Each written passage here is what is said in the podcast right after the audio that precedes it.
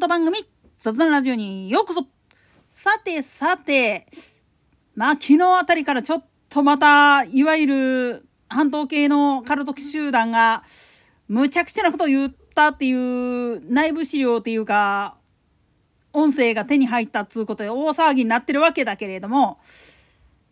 指導者これ言っちゃダメなんだよね。自分たちで自分たちを呪ってるのと一緒やから。なんでやねん。というかね、これ、学会員が多宗派の人間を責めるっていうのはあんまりしたかないんだけれども、今回に限って言ってしまうと、他の宗教団体守る上でもきっちりやっとかないとあかんなっていう部分があって、ネタにさせてもらうんだけれども、まず、戦争責任をどうたらこうたらっていうふうに言い続けるっつうことは、もちろん歴史を学ぶ上では大事なことなんだけれども、それと賠償責任云々っていうのははっきり言って別問題なんですよね。もっと言い方を変えてしまうと、そればっかり言ってると、その呪い上にいらない差別っていうのを受けてしまうんです。自分自身もやし、相手側の方に対する差別っていうのをやり続けたがために、お前ら何者やねんっていうふうに言われるっていう。ここに気づいてないで、それでも我々は正義だっていうふうに唱えてるやつっていうのは、バカかお前っていう一言で片付けられちゃうんですよね。これはね学会活動をやっててもうそうなんだけれども多宗派を攻める時まあ昔はね本当にね多宗派それこそ本当に天理教だとか PL とかなんかをすごい侮辱するような中身の話を結構うちうちの会合でやってたことってあるんですよね。なんでやねん。でもこれも基本的に言ってしまうとそれこそ日憲宗、まあ、日蓮召集と縁が切れる以前のお話であってあれ切れた瞬間から多宗派を攻めたところで意味ねえよなっていう話になってきたわけなんですよ。むしろ多宗派だって素晴らしい考え方を持っているあるいは社会貢献やってる以上は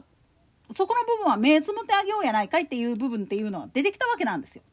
本音を言っちゃうとね。だって自分たち自身もそうやって責められてるけれども社会貢献して近所の人たちに理解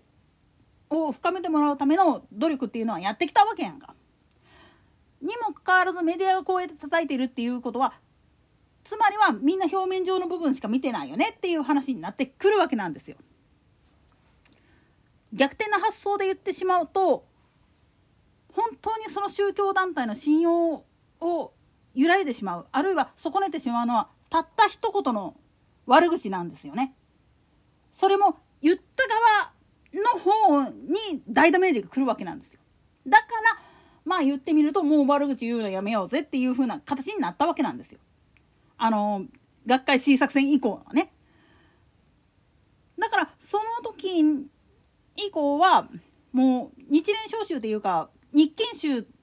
ていうか安倍日憲一派に属していた連中っていうのは徹底的に叩くけれどもそれ以外に関してはノータッチっていう形になっていったわけなんですよ。なんでやねん。まあそれゆえにね富士宮市のね人々から恨み買ったのは確かなんだけどね確かに。だけど今回の件に関して言ってしまうともうもはやそれは宗教がやるべき仕事じゃねえだろっていう話なんです。謝罪と賠償するべきだ。我々は救世主だって。言ってる時点でもうそれ間違いなんですよ。救世主は誰でもないんです。もっと言ってしまったら神様が真の救世主であるんならば自分一人の身犠牲にしてたくさんの人を救うっていうことをやらなきゃいけないんですよね。だけどそっち方向に行ってない時点でもうもはやこれ間違ってるんですよ。もっと言ってしまったらお前のせいだって言うて人のことを責め続けるんであればじゃあそれに見合うだけの何かっていうのを自分たちはやってきたか？あるいは責められる分のまあ言ってみれば対価っていうのをちゃんと払ってるかっていう話になってくるんです。日本という国は散々パラそういうことはやってきたしこれからもやっていくわけやないよ。先進国っていうことはそういうことだしそのためにまあ言ってみると他の先進国からも ATM 化されちゃってる部分っつうのはあるわけなんですよね。なんでやねん。ただそれは結局自分たちが責任を負いたくないからこっち側に押し付けてるだけの話であってもし自分たちが責任を負わなきゃいけないってなった時に日本みたいにできるかって言ったら絶対できないと思うんですよ。それだけ分自分たちは怠けてたし逃げてきたしそして何よりも見下してきたからね自分たちは上位だからっつって自分たちの方が格が上だからっつって見下した結果それ以上のことができないっていうジレンマに陥ってるんですよ。それ以上のことをやろうと思ったら自分自身がやらなきゃダメなんです。日本って素晴らしいですねって持ち上げるんじゃなくて日本以上に俺ら頑張らんなあかんよねっていうふうに言い換えないとダメなんですよ本来は。そしてそのためには誰かがじゃなく自分がっていうふうに気持ちを変えていかなきゃいけないんです。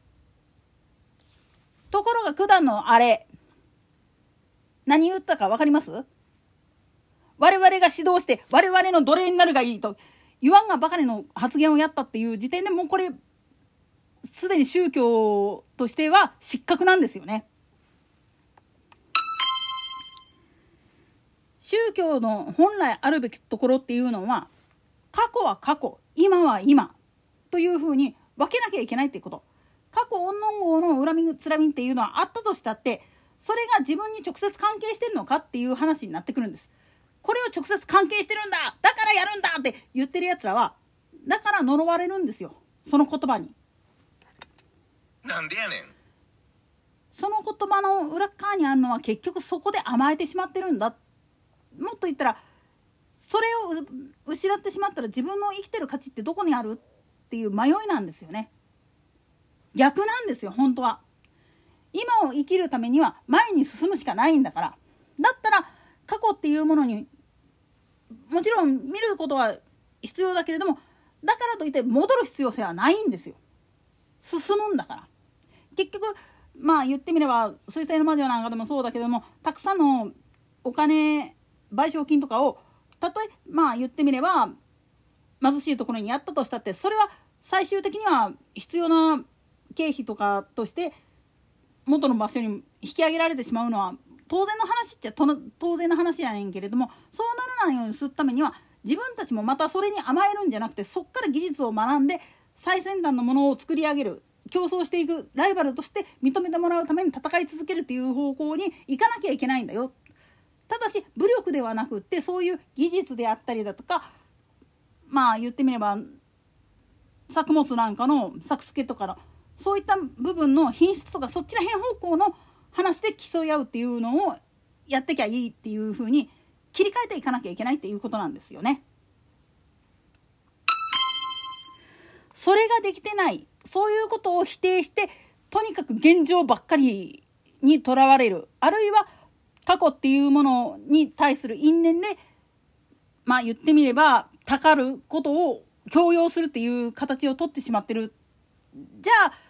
それは指導者として失格だし当然だけれども相手を理解するっていうことは不可能だしそして自分たちの正義っていうのを振りかざしても結局は周囲から悪だと言って切り捨てられるだけなんですよね。